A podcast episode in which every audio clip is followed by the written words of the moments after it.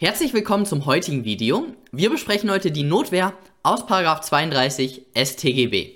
Und zunächst einmal die Frage, wo sind wir überhaupt? Wir haben unseren dreistufigen Aufbau, der sich in Tatbestand, Rechtswidrigkeit und Schuld untergliedert. Im Tatbestand, da stellen wir fest, oh, der Täter, der hat einen strafrechtlich relevanten Tatbestand erfüllt.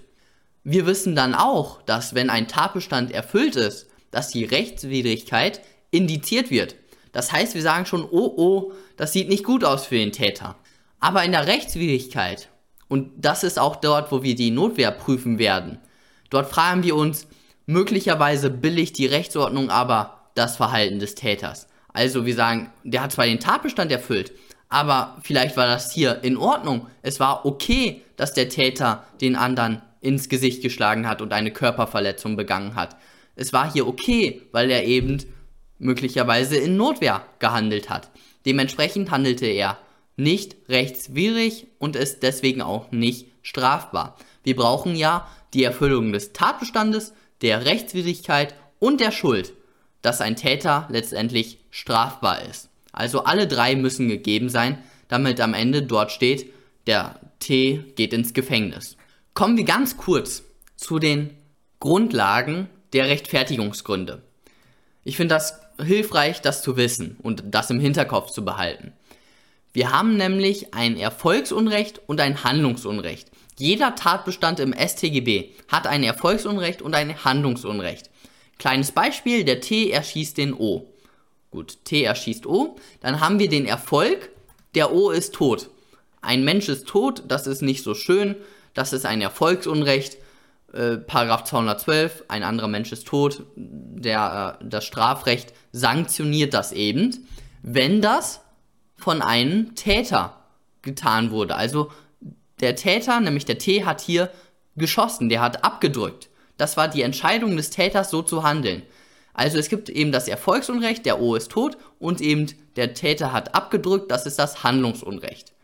So, und daraus folgt die Konsequenz davon, dass wir ein Erfolgsunrecht und ein Handlungsunrecht haben, ist, dass es auch einen objektiven und einen subjektiven Rechtfertigungstatbestand geben muss.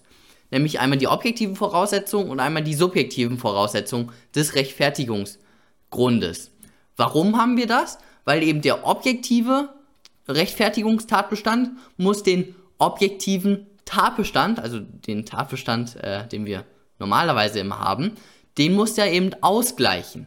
Und der, die subjektiven Voraussetzungen des Rechtfertigungsgrundes müssen, den Subjekt, die, müssen die Handlung des Täters ausgleichen. Also wir haben einmal diese beiden Komponenten, die einmal das Erfolgsunrecht und einmal das Handlungsunrecht ausgleichen müssen.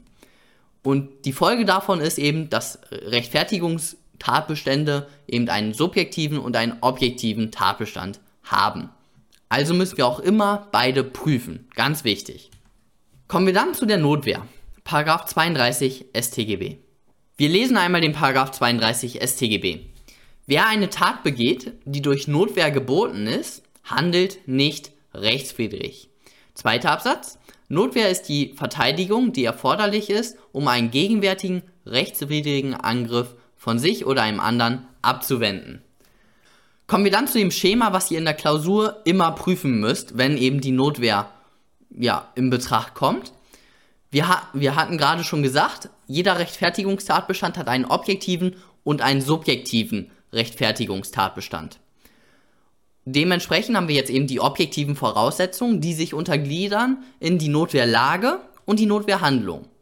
Und bei der Notwehrlage es muss eben ein Angriff vorliegen, der gegenwärtig und rechtswidrig ist. Das können wir auch aus 32 ablesen.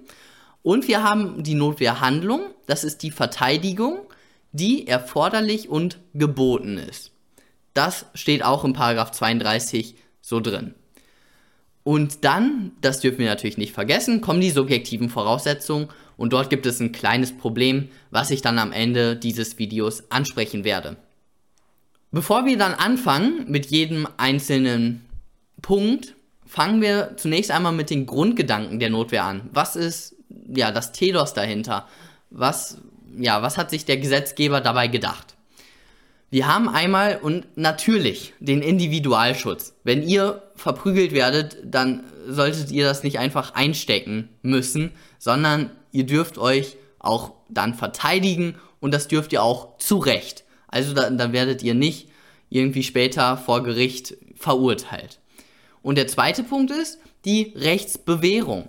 Und das ist ein ganz wichtiger Gedanke, nämlich das Recht braucht dem Unrecht nicht zu weichen. Da habe ich gleich noch ein super Beispiel dazu. Und bei Problemen müsst ihr immer an diese beiden Prinzipien denken, insbesondere an die, das Prinzip der Rechtsbewährung. Kommen wir dann zu der Notwehrlage.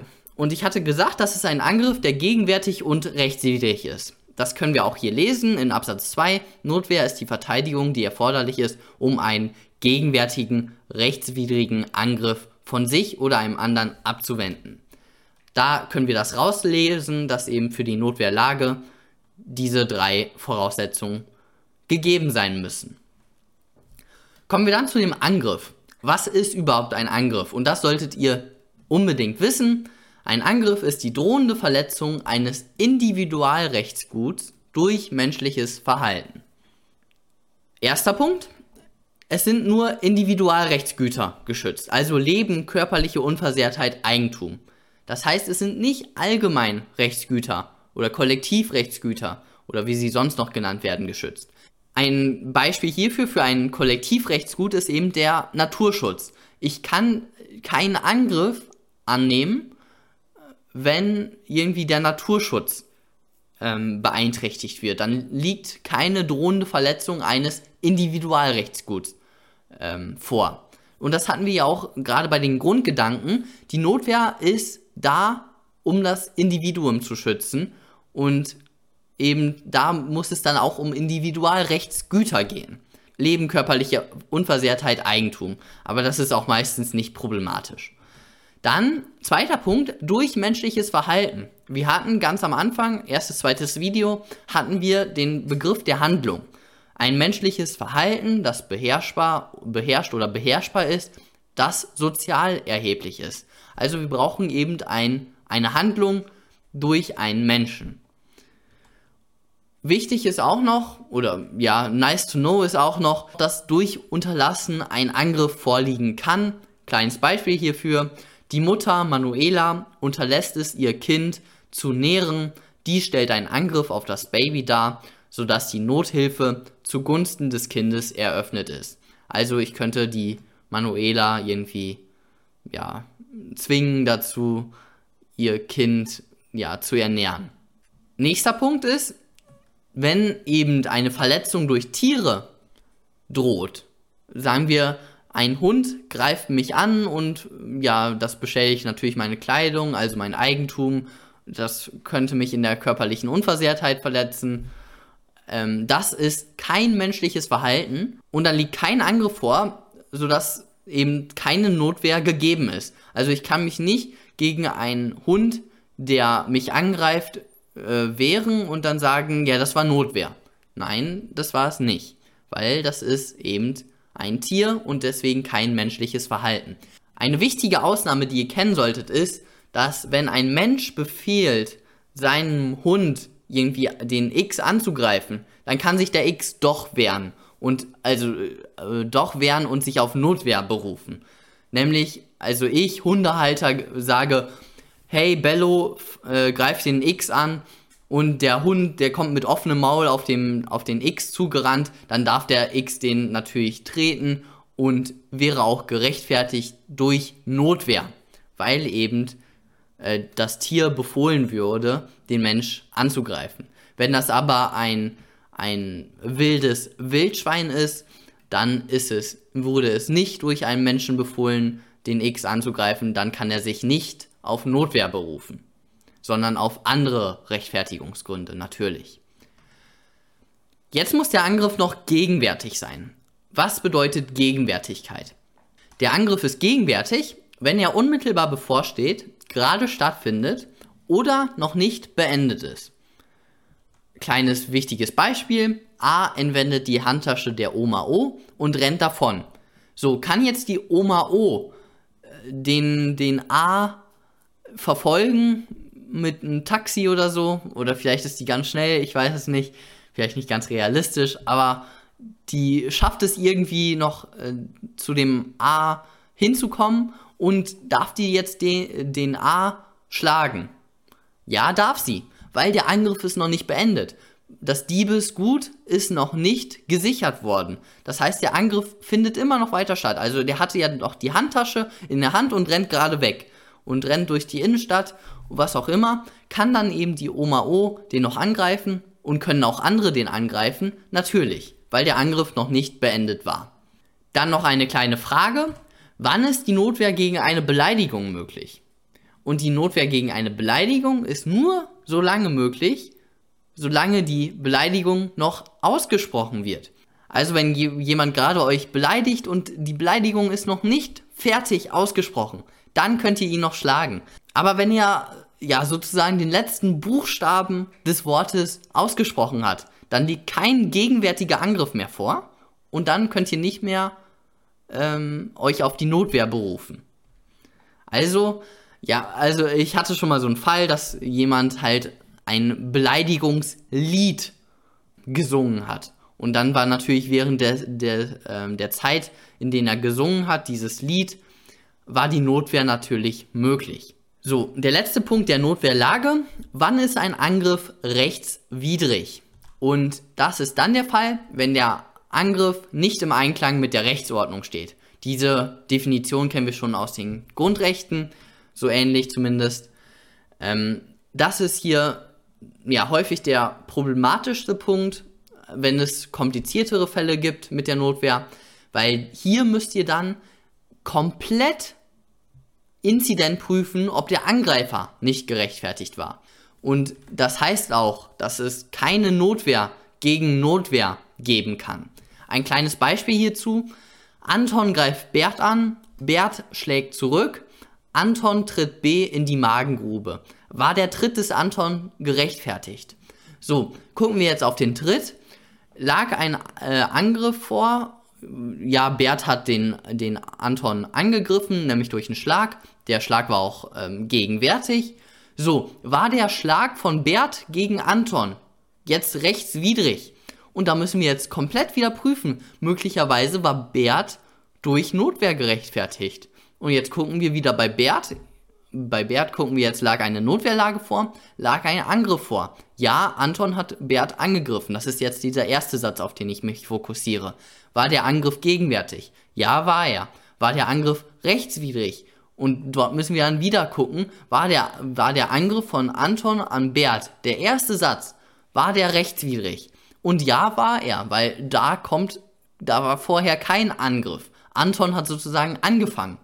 Dementsprechend war der Bert war in einer Notwehrlage. Nehmen wir an, dass der Schlag zurück auch die erforderliche Notwehrhandlung war. Dann war der Bert gerechtfertigt und dementsprechend liegt dann bei jetzt wieder im dritten Satz, war der Tritt von Anton gerechtfertigt. Äh, dann würden wir jetzt wieder bei diesem CC, bei Rechtswidrigkeit, würden wir jetzt sagen, nein, der Tritt des Anton war nicht gerechtfertigt, weil es lag keine Notwehrlage vor. Weil der Angriff, der gegen, zwar gegenwärtig war von Bert, nämlich dieser Bert schlägt zurück, der war aber nicht rechtswidrig, weil der Bert war durch Notwehr gerechtfertigt. So, ich hoffe, das war äh, verständlich. Also Bert war durch dieses Schlägt zurück, war durch die Notwehr gedeckt. Dementsprechend handelte Bert nicht rechtswidrig und dementsprechend lag keine Notwehrlage vor, die ähm, den Tritt des Anton gerechtfertigen, äh, gerechtfertigen konnte. So. Dann die Notwehrhandlung. Wir hatten ja einmal die Notwehrlage und einmal die Notwehrhandlung. Und dort sind wir jetzt. Die Notwehrhandlung sieht wie folgt aus. Das ist die Verteidigung, die erforderlich und geboten ist. Also auch hier haben wir drei Voraussetzungen. Das können wir auch wieder in 32 erkennen. Wer eine Tat begeht, die durch Notwehr geboten ist, handelt nicht rechtswidrig. Und in Absatz 2, Notwehr ist die Verteidigung, die erforderlich ist. Also da können wir eben diese drei Voraussetzungen herauslesen. So, was ist die Verteidigung? Und hier müsst ihr eigentlich nur eine Sache wissen. Die Verteidigung ist nur gegen den Angreifer möglich, aber auch zugunsten eines Dritten. Das sieht man jetzt hier am Absatz 2 ganz am Ende, äh, von sich oder einem anderen abzuwenden. Also es gibt auch die sogenannte Nothilfe. Der einzige Punkt bei der Verteidigung, wie ich gerade schon gesagt hatte, ihr müsst wissen, dass die Verteidigung nur gegen den Angreifer möglich ist. Zweiter Punkt, die Erforderlichkeit. Und hier wird es dann interessant in der Notwehrklausur. Die Erforderlichkeit gliedert sich unter in einmal die Geeignetheit des Mittels und einmal die, das relativ mildeste Mittel muss gewählt worden sein. Das sind die beiden Punkte, die wir prüfen müssen. Und da solltet ihr die auch so untergliedern, meiner Meinung nach. Zunächst einmal die Geeignetheit. Und hier solltet ihr die Definition auch wieder kennen. Oder müsst ihr die wieder kennen. Die Definition lautet wie folgt. Die Verteidigung ist geeignet, wenn sie den Angriff abwehrt oder zumindest erschwert. Ganz wichtige Definition. Und ihr, ihr erkennt auch, der Angriff muss nicht komplett abgewehrt werden. Man kann ihn auch nur erschweren. Ein Punkt. Normalerweise ist die Geeignetheit nicht, nicht wirklich äh, problematisch, weil wenn mich jemand angreift und ich erschieße den, dann ist es natürlich geeignet, weil jemand, der tot ist, der kann mich nicht mehr angreifen. Das heißt, ich habe den Angriff komplett abgewehrt. Das ist natürlich geeignet. So. Aber ein Punkt, den ich unbedingt nochmal hervorheben möchte, ist, dass es kein Effektivitätsminimum gibt. Das bedeutet, ein kleines Beispiel, der unterdurchschnittlich gebaute BWL-Student Otto hat den Zorn von vier überdurchschnittlich starken Sportstudenten auf sich gezogen. In einer Gasse stehen die vier dem Otto gegenüber und möchten diesem eine Lehre erteilen. Als einer nicht aufpasst, verpasst Otto diesem einen Schlag auf die Brust. Der schwache Sch Schlag von O wurde mit Gelächter erwidert. Also der Schlag von Otto, der war so ja, schwach, das hat den, den Angegriffenen nicht mal um zwei Zentimeter nach hinten versetzt. Das bedeutet, auch dieser Schlag von Otto ist natürlich geeignet, ähm, den Angriff zu erschweren. Es gibt eben kein Effektivitätsminimum. Man muss nicht ähm, gleich ähm, ja, den, den Angreifer ohnmächtig schlagen. Das ist eben das, was ich damit meine. Kommen wir dann zu dem relativ mildesten Mittel. Und das ist hier wirklich der wichtigste Punkt in der Notwehrklausur. Da, hier solltet ihr wirklich argumentieren und gucken, ob es nichts anderes gibt. Und wirklich, das ist hier der wichtigste Teil. Die Definition zunächst einmal. Bei mehreren gleich wirksamen Mitteln muss das mildeste Mittel gewählt werden. Das ist die Definition hiervon die ihr auch kennen müsst. Ganz wichtig. Und jetzt gibt es ganz viele Unterpunkte. Erster Unterpunkt. Die jeweilige Kampflage ist entscheidend. Das ist auch ein toller Begriff. Dieser Begriff der Kampflage könnt ihr gerne hier in der Klausur erwähnen. Das wird den Korrektor bestimmt freuen. Was bedeutet das jetzt? Die jeweilige Kampflage ist entscheidend. Ein kleines Beispiel. Thomas führt immer eine Waffe bei sich. So. Jetzt der erste Fall. Olaf hat Thomas zu Boden geschlagen, kniet sich auf dessen Hals, wodurch die Luft abgeschnitten wird und Thomas erschießt jetzt den Olaf in Notwehr. War das hier das relativ mildeste Mittel? Und wir müssen natürlich jetzt auf die Kampflage gucken. Olaf, der liegt, äh, der kniet mit seinem Knie auf dem Hals des Thomas das ist schon äh, sehr extrem. Also es geht hier, der Thomas, der wird wahrscheinlich in, keine Ahnung, 10 Sekunden das Bewusstsein verlieren und dann in, keine Ahnung, wie lange sowas dauert, in einer Minute oder zwei sterben. Das heißt, wenn der Thomas jetzt hier, keine Ahnung, nur ins Bein schießen würde oder so, da, das wäre nicht gleich effektiv. Da, das wäre nicht gleich wirksam. Das heißt, hier ist es, ja, das relativ mildeste Mittel ist es hier, den zu erschießen.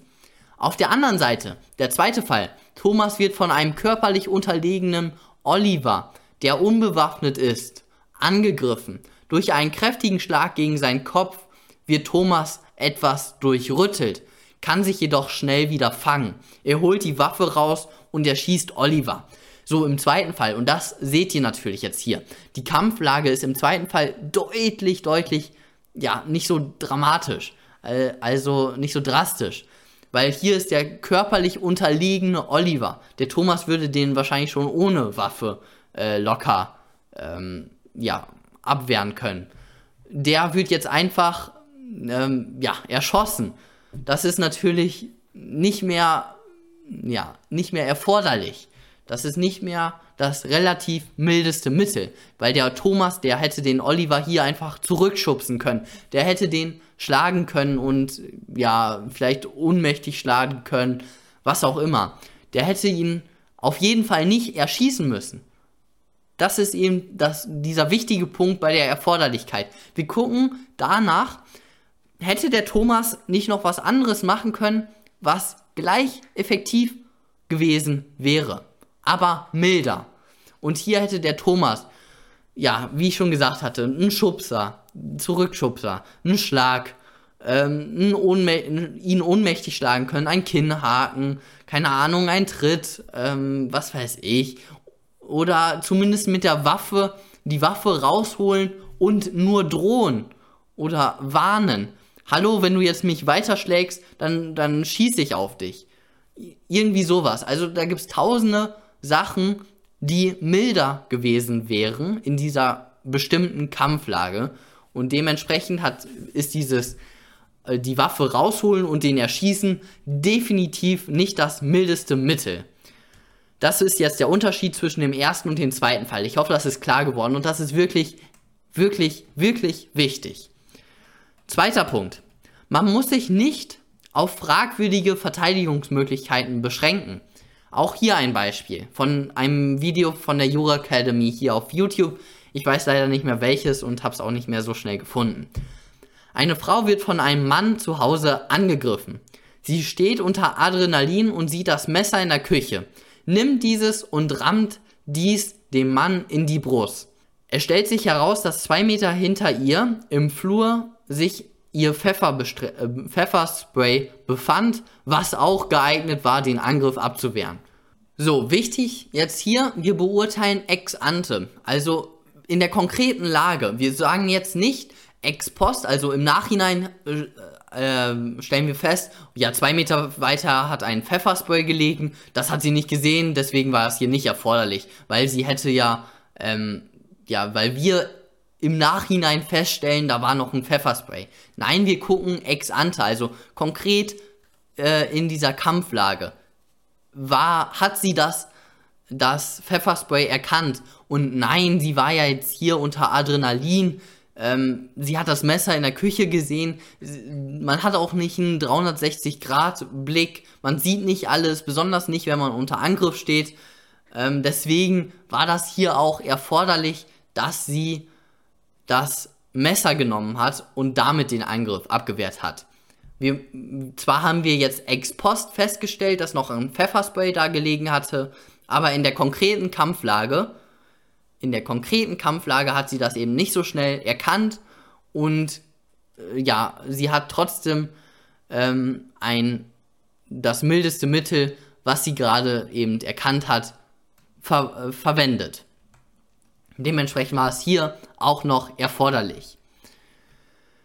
Wichtig ist noch bei Waffen, bei Messern, Pistolen und so weiter, da muss man zunächst einmal drohen, dann warnen, dann kommt die Schutzwehr und zuletzt kommt dann die Trutzwehr. Also mit Schutzwehr meine ich, man soll dem erst ins Bein schießen und ähm, Trutzwehr ist dann letztendlich die tödliche ähm, Variante.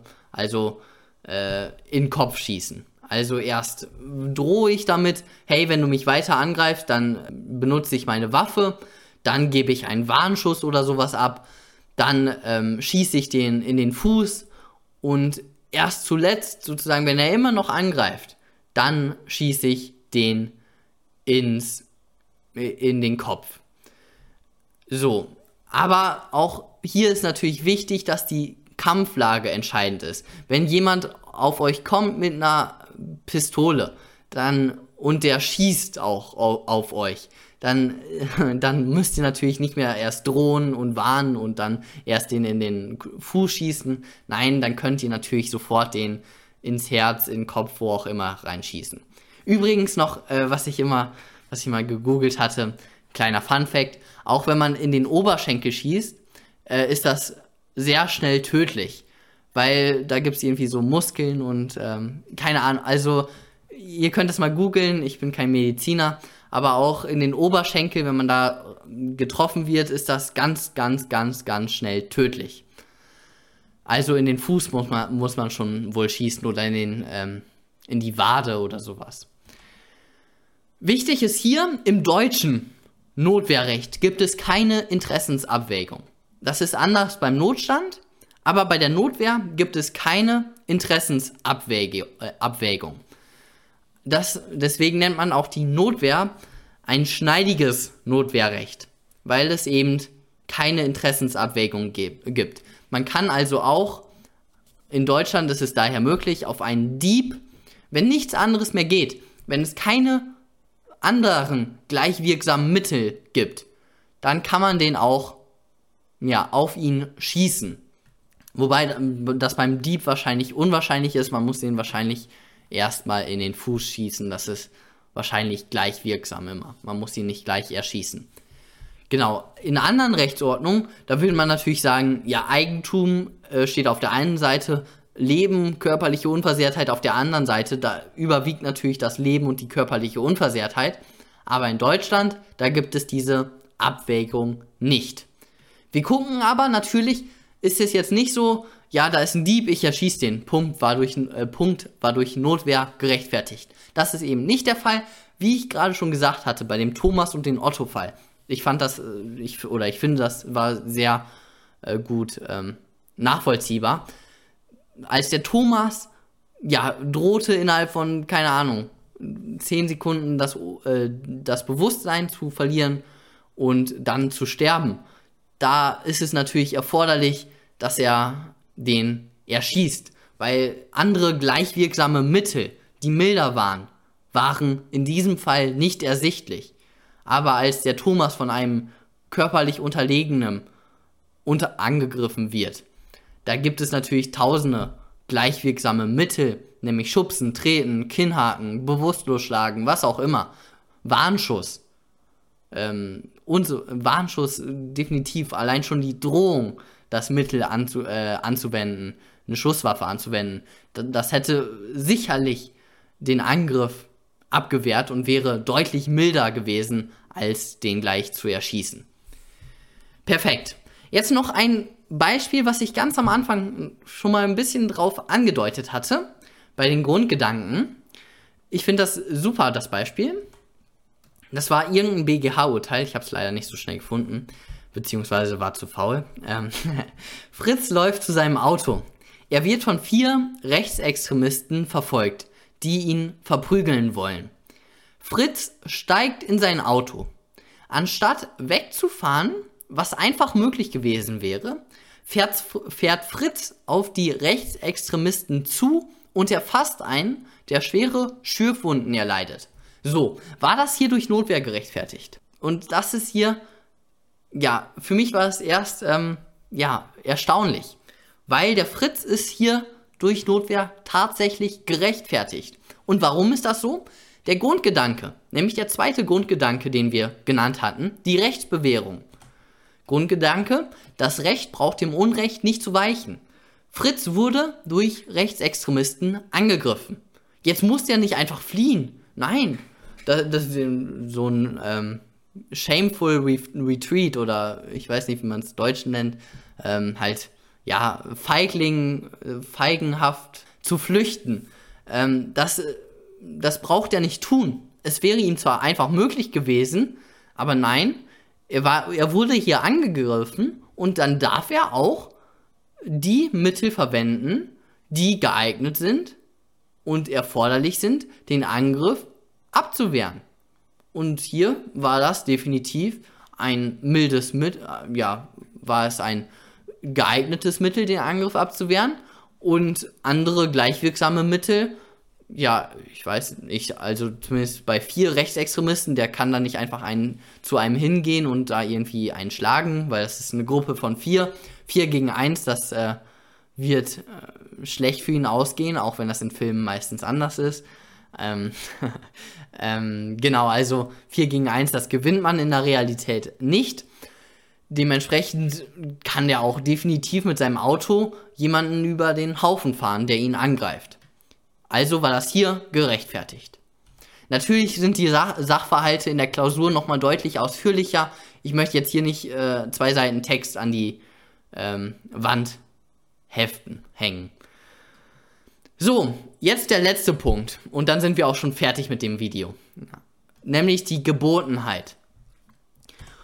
De Definition, die ihr aber nicht können müsst, meiner Meinung nach.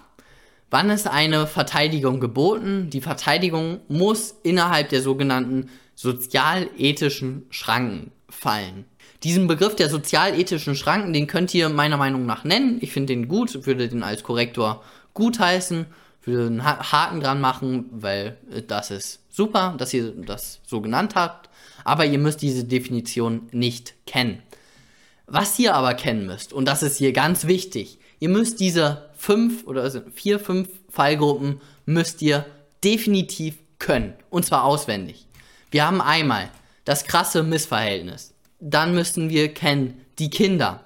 Dann müssen wir kennen die schuldlos oder sich irrenden Täter. Dann müssen wir kennen in Klammern die familiären Beziehungen. Und fünftens und das klausurrelevanteste, das ist die Notwehrprovokation. Diese fünf Fallgruppen müssen wir unbedingt kennen. Nämlich, und wir kommen jetzt zu jeder einzelnen Fallgruppe und machen ein Beispiel. Das krasse Missverhältnis, der Klassiker. Der im Rollstuhl sitzende Rentner Rudolf sitzt im Garten. Der 14-jährige Nachbarsjunge Ottmar klettert über den Zaun auf den Kirschbaum und nimmt dort genüsslich eine Kirsche nach der anderen. Der Rentner warnt den Ottmar darauf hin, dies zu unterlassen. Der, der Ottmar macht trotzdem weiter. Rudolf hat keine andere Wahl und nimmt sein Gewehr und schießt den Ottmar vom Baum. Okay, also das war der Kirschbaum vom, vom Rentner und der, der O hat hier die Kirschen von dem Kirschbaum ja, gegessen. Und der Rentner, der sitzt natürlich jetzt hier im Rollstuhl, der hat keine andere Wahl, der kann nicht einfach aufstehen und den da irgendwie mit dem Stock äh, runterschlagen oder so. Nein, der hatte keine andere Wahl und hat sein Gewehr genommen. Wichtig ist jetzt hier, und das ist einmal komplett der Aufbau. Wir haben den Tatbestand. Paragraph 212 ist gegeben.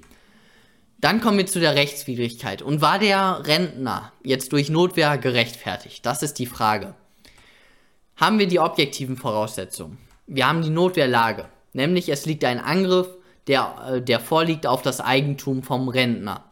Der ist auch gegenwärtig, weil der isst ja gerade noch die Kirschen der ist auch rechtswidrig, weil der 14-jährige Junge, der hat keinen Rechtfertigungsgrund. Somit liegt die Notwehrlage vor. Dann kommen wir zu der Notwehrhandlung. Die Verteidigung, die erforderlich und geboten ist. Ist das hier die Verteidigung? Ja, es richtet sich nur gegen den Angreifer. Dementsprechend ist Verteidigung zu bejahen. War die hier auch erforderlich? Natürlich, weil im Sachverhalt steht, der Sachverhalt ist immer das Gesetz, dass der Rudolf keine andere Wahl hatte. Dementsprechend ist das hier auch unproblematisch erforderlich. Nun ist die Frage aber, ist das hier geboten? Und ihr habt schon vorhin an den Namen erkannt, sozialethische Schranken. Also hier, für, ähm, ja, hier fällt so ein bisschen ein Wertungselement hinein. Nämlich hier liegt natürlich ein krasses Missverhältnis vor. Kirschen im Wert von, keine Ahnung, 5 Euro oder so wer, äh, wurden gegessen und auf der anderen Seite ist der Ottmar tot. Tod auf der einen Seite 5 Euro Eigentum auf der anderen Seite. Ja, also ihr könnt schon sehen, das ist ein krasses Missverhältnis hier und dementsprechend ist in diesem Fall die Notwehr nicht zulässig. Der Rentner war nicht gerechtfertigt und handelte somit rechtswidrig und wahrscheinlich auch dann schuldhaft und somit ist er strafbar wegen 212 StGB. Zweites Beispiel, die Kinder. Der achtjährige Timo rennt auf Waldemar zu, mit erhobenen Fäusten zu. Waldemar kickt mit voller Wucht Timo wie ein Fußball weg. Und Waldemar ist, äh, sagen wir, 32 Jahre alt. Okay, also achtjähriger Timo rennt mit erhobenen Fäusten auf Waldemar zu äh, und wird weggekickt. Objektive Voraussetzungen von der Notwehr. Notwehrlage. Es liegt ein Angriff vor, äh, nicht auf das Eigentum, sondern auf die körperliche Unversehrtheit. Das muss hier geändert werden. Sorry. Dann die Gegenwärtigkeit. Äh, natürlich, der Angriff ist gegenwärtig, weil er unmittelbar bevorsteht, gerade stattfindet oder noch nicht beendet ist. Ist ja rechtswidrig. Hatte der Timo hier einen Rechtfertigungsgrund? Nein, hatte er sicherlich nicht. Dann die Notwehrhandlung. Liegt eine Verteidigung vor? Natürlich, es richtet sich nur gegen den Angreifer. War die auch erforderlich? War die geeignet? Natürlich, weil der Angriff wurde abgewehrt. War die erforderlich? Ja, möglicherweise gibt es hier mildere Mittel. Sagen wir aber, es war hier erforderlich, dann kommen wir zu der Gebotenheit. Und bei, der, bei Kindern und bei schuldlos ähm, handelnden und bei sich irrenden Tätern, da müssen wir die Notwehr in drei Stufen abstufen. Nämlich einmal in das Ausweichen, dann die Schutzwehr und dann die Trutzwehr. Zunächst einmal hätte der Waldemar also ausweichen müssen. Also das, das ist natürlich auch klar, man kann nicht einfach einen Achtjährigen mit voller Wucht wegkicken. Das ist, ähm, ja, nicht mehr, das, das geht so nicht. Deswegen, der Waldemar hätte erst ausweichen müssen, dann hätte er sich schützen dürfen und zuletzt hätte er, hätte er erst Trutzwehr einsetzen dürfen. So, dann erkennbar schuldlos und sich irrende Täter. Der offensichtlich betrunkene Bernd steht von der Bank auf, auf der, auf der er soeben noch lag. Er sieht den Fußgänger Fritz und taumelt mit erhobenen Boxerfäusten auf den Fritz zu. Fritz versetzt dem Bernd einen Kinnhaken. So, hier haben wir alles gegeben, aber auch hier, wie ich gerade schon gesagt hatte, müssen wir, mu muss der Fritz zunächst einmal ausweichen. Das ist natürlich auch, ja, klar, weil wenn jemand betrunken ist, der, da wird nicht viel passieren. Der, ein Betrunkener wird gegen einen nüchtern, nüchternen nicht viel ausrichten können. Dementsprechend hätte der Fritz erst ausweichen müssen. Dann eine Fallgruppe, die ihr nicht unbedingt hier hinzuziehen müsst. Das ist die familiäre Beziehung. Die familiäre Beziehung. Ein Beispiel. Mutter Mareike hatte einen schlechten Tag. Um ihre Wut ein wenig abzubauen, ruft sie ihren Sohn Oswald zu sich. Sie holt aus und schlägt diesen. Oswald hat von diesem Ritual genug und wehrt sich dieses Mal, nämlich mit einem Faustschlag. So, und hier, auch hier, ich hatte alles kopiert. Der Angriff ist natürlich nicht auf das Eigentum, sondern auf die körperliche Unversehrtheit. Gut, und bei der Gebotenheit ist hier jetzt ein kleines Problem, je wie ihr das seht. Also ich habe das auch jetzt hier nur in Klammern, diese familiäre Beziehung. Meiner Meinung nach ist das kein Problem. Nämlich sagt eine Ansicht, dass auch hier diese drei Stufen Notwehr äh, zu vollziehen ist. Also erst Ausweichen, dann Schutzwehr, dann Trutzwehr. Das ist aber nach der herrschenden Meinung nicht der Fall, sondern nach der herrschenden Meinung gibt es hier keine Einschränkung. Und das auch zu Recht, meine ich zumindest. Die Argumente für die herrschende Meinung sind zum einen, dass Misshandlung in familiären Beziehungen ähm, gibt es natürlich auch häufig, weil man lebt ja häufig unter einem Dach noch in einer Familie. Da kann es dann auch häufig zu Misshandlungen kommen. Und warum sollte es einen Unterschied machen, ob der X von Y oder von seiner Mutter geschlagen wird? Macht das wirklich einen Unterschied? Und also nach der herrschenden Meinung gibt es hier keine Einschränkung des Notwehrrechts. Dementsprechend war der Oswald hier durch Notwehr gerechtfertigt. Es gibt keine sozialethischen Schranken. So, kommen wir dann zu der vorletzten Folie, nämlich die Notwehrprovokation. Und ich habe mich entschieden, diese in einem separaten Video zu machen, weil die so klausurrelevant ist. Und die möchte ich auch gerne nochmal etwas näher beleuchten. Die Notwehrprovokation. Das machen wir dann in einem nächsten Video. Wichtig ist aber, diese Notwehrprovokation, die gehört hierhin, in die Gebotenheit ähm, der Notwehrhandlung. Ganz wichtig. Kommen wir dann zu der letzten Folie, nämlich zu dem subjektiven Rechtfertigungselement. Und hier gibt es ein ganz, ganz kleines Problem, was eigentlich auch kein Problem ist. Welche Anforderungen sind an das re subjektive Rechtfertigungselement zu stellen? Eine Ansicht sagt, die Kenntnis genügt, also der Täter muss nur kennen, dass ein, eine Notwehrlage vorliegt. Und die herrschende Meinung, die sagt zu Recht, dass ein Verteidigungswille vorliegen muss, ähm, nämlich der Täter muss das Vorliegen einer Notwehrlage erkannt haben und in der Absicht handeln, die Rechtsgutsverletzung äh, ja, abzuwehren, dieser Rechtsgutsverletzung entgegenzutreten. Ein Argument hierfür ist eben, oder das Argument hierfür ist eben, wir brauchen ein Wissen und Wollen beim Vorsatz im Tatbestand. Da brauchen wir auch ein Wissen und Wollen hier, nämlich das Wissen, dass es eine Notwehrlage gibt und das Wollen, eben diese no die, dieser Rechtsgutsverletzung entgegenzutreten. Normalerweise, also ihr müsst das in der Klausur meiner Meinung nach gar nicht ansprechen und wenn ihr es kurz ansprechen wollt, dieses Problem, dann könnt ihr das in einem Satz machen, weil in 99,999999999% der Fälle macht es in der Klausur keinen Unterschied. Ob, äh, weil eben ähm, meistens handelt der, der Täter mit Verteidigungswille. Und wenn man mit Verteidigungswille handelt, dann handelt man auch definitiv mit Kenntnis. Äh, es macht also niemals einen Unterschied eigentlich. Und die Rechtsprechung, die auch diesen Verteidigungswillen ähm, ja, für erforderlich hält, die hat ganz geringe Anforderungen an den Verteidigungswillen. Dementsprechend könnt ihr, ja, also ich will den Streit gar nicht erwähnen, einfach schreiben, dass er hier mit Verteidigungswille gehandelt hat.